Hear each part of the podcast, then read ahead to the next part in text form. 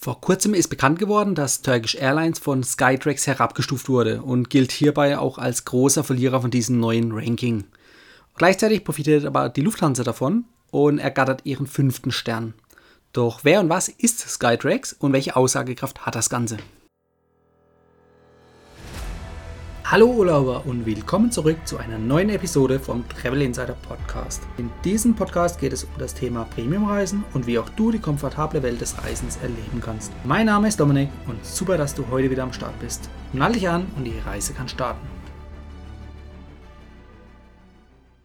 Nun zuerst mal, was ist Skytrax überhaupt? Bei Skytrax handelt es sich um eine britische Unternehmensberatung, die auch Bewertungen innerhalb der Luftfahrt durchführt. Das Geschäftsmodell von denen ist die Beurteilung von Flughäfen, Fluggesellschaften und Lounges.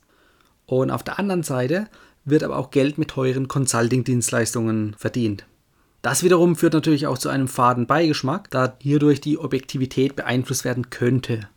Aufgrund der nicht vorhandenen Transparenz von den Skytrax Bewertungskriterien kann nicht genau beurteilt werden, ob dieser Vorwurf berechtigt ist. Zudem ist die Sterneauszeichnung mit einer jährlichen Gebühr verbunden. Diese liegt laut Skytrax-Chef zwischen 15.000 und 25.000 Euro.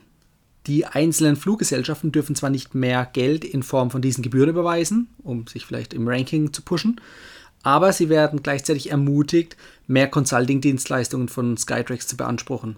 Ein Interessenskonflikt ist hier natürlich nicht auszuschließen. Im Hinblick auf die Bewertung von Fluggesellschaften werden manche Kriterien öffentlich gemacht. Das sind unter anderem der Bodenservice, die Lounges, das Bordprodukt und das Kabinenpersonal. Nach welchen detaillierten Kriterien allerdings hier die Punkte vergeben werden, das ist nicht bekannt. Und was haben die Airlines eigentlich von dieser Bewertung? Das Ganze dient in erster Linie als Marketinginstrument. Heißt, wenn eine Airline hier gut abschließt und auf den vorderen Plätzen des Rankings ist oder sich sogar auf Platz 1 des Rankings befindet, dann kann man hier natürlich medienwirksame Marketingkampagnen fahren. So lässt sich zum Beispiel das 5-Sterne-Logo in das eigene Corporate Design der Airline einbinden. Ersichtlich ist es dann zum Beispiel auf der Lackierung der Flugzeuge oder auch auf diversen Plakaten der Airlines. Um wieder auf Turkish Airlines zurückzukommen, bereits 2018 hat sich Turkish Airlines von Skytrax verabschiedet, denn man möchte mehr Vertrauen in die direkte Kundschaft legen. Also nicht mehr durch Dritte in Form von einer Ratingagentur, sondern man möchte den Endkunden direkt befragen. Und das ermittelte Optimierungspotenzial soll dann auch umgehend umgesetzt werden. Das heißt, Turkish Airlines sollte eigentlich in dem Skytrax Rating gar nicht mehr auftauchen. Komischerweise wird aber die Airline-Bewertung durch Skytrax fortgesetzt. Jetzt könnte man natürlich vermuten, dadurch, dass Turkish Airlines die Zahlung an Skytrax eingestellt hat, kommt die schlechte Bewertung zustande. Aber wir erinnern uns an die Podcast-Folge 26. Da ging es um den neuen Flughafen in Istanbul und gerade dadurch dürfte sich eigentlich die Qualität, vor allem des Bodenpersonals oder des Bodenservice, deutlich gesteigert haben.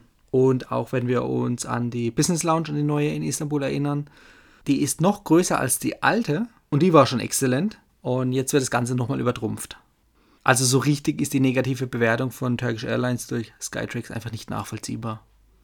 Wie gut oder wie schlecht steht jetzt Turkish Airlines bzw. auch Lufthansa wirklich da? Grundsätzlich mal fliege ich mit beiden sehr gerne. Gerade für deutsche Fluggäste ist natürlich die Lufthansa das Nonplusultra, da direkt aus Deutschland raus die Flüge als Nonstop-Flüge durchgeführt werden können. Hinsichtlich der Flugzeugkabine auf der Kurzstrecke in Europa ist die Business Class von Lufthansa natürlich jetzt nicht gerade rekordverdächtig, da hier eigentlich nur die normale Economy-Bestuhlung verwendet wird und nur der Mittelsitz freigehalten wird. Dahingegen hat Turkish Airlines eine richtige Business Class. Das heißt, auf den Kurzstreckenmaschinen von Turkish Airlines ist eine richtige Business Class verbaut. Und zwar gibt es hier angenehme, breite Ledersessel, die sich auch verstellen lassen. Und der Platz in der Kabine wird einfach besser ausgenutzt. Denn wo bei dem freigehaltenen Mittelsitz in der Lufthansa Business Class auf Kurzstrecke Platz verschwendet wird, wird der Platz bei Turkish Airlines einfach durch größere und breitere Sitze ausgenutzt. Teilweise werden sogar Langstreckmaschinen von Turkish Airlines ähm, auf der Kurzstrecke zwischen Europa und Istanbul eingesetzt. Und dort ist natürlich die Business Class mit den Lie-Flat-Sitzen, also den Liegesitzen, verbaut. Die Business Class Kabine von Lufthansa auf der Langstrecke, die ist natürlich mit den bekannten flachen Liegebetten ausgestattet. Das ist zwar gut, aber jetzt auch nicht mehr außergewöhnlich. Hier wird nämlich der Ton unter anderem von Qatar Airways angegeben, welche die Business Class mit sogenannten Q-Suiten ausgestattet hat. Die wiederum bieten sehr viel Privatsphäre und spielen eigentlich schon fast in der First-Class-Liga.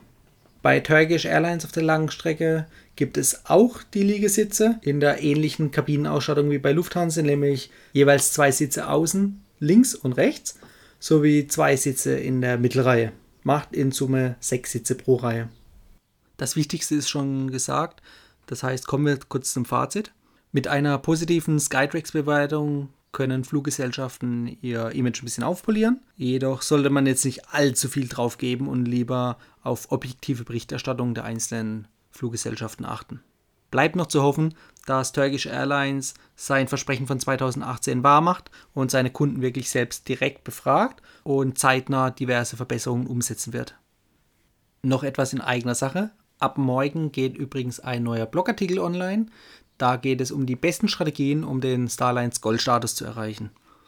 Nachlesen kannst du diesen Artikel auf www.travel-insider.de. Und wie immer gibt es natürlich auch eine Abkürzung. Und welche Rolle die American Express Platinum Kreditkarte dabei spielt, erfährst du morgen in dem Blogartikel. Den Link zum Blogartikel sowie den Link zur American Express Platinum Kreditkarte packe ich dir natürlich in die Show Notes. Das war die heutige Folge beim Travel Insider Podcast. Vielen Dank, dass du heute wieder zugehört hast. Gib mir doch mal Rückmeldung, wie du die heutige Folge fandest. Hat dir diese Folge gefallen, dann abonniere den Podcast und erfahre mehr zum Thema bezahlbare Premiumreisen. Und hinterlasse mir eine 5-Sterne-Bewertung bei iTunes. Ich wünsche dir eine schöne Zeit auf deiner nächsten Reise. Und immer daran denken, auf dem Blog www.travel-insider.de vorbeizuschauen, damit du auch die neuesten Reisedeals erfährst. Bis zum nächsten Mal, wenn es wieder heißt Boarding Completed. Ciao, dein Dominik.